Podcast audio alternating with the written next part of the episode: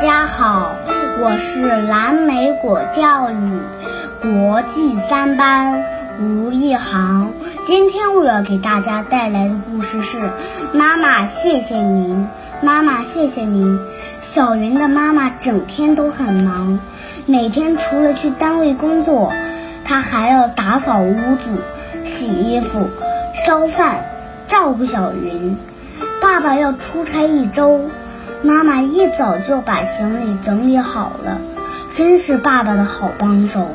小云的衣服小了，妈妈逛了很多商店，给小云买来了漂亮的新裙子。她是全家人的形象设计师。每天，妈妈还要检查小云的作业，到了考试的时候，还要帮她复习。这时，妈妈是他的课外老师。母亲节那天，小云送给妈妈一束康乃馨。他对妈妈说：“妈妈，您真了不起，谢谢您，谢谢大家。”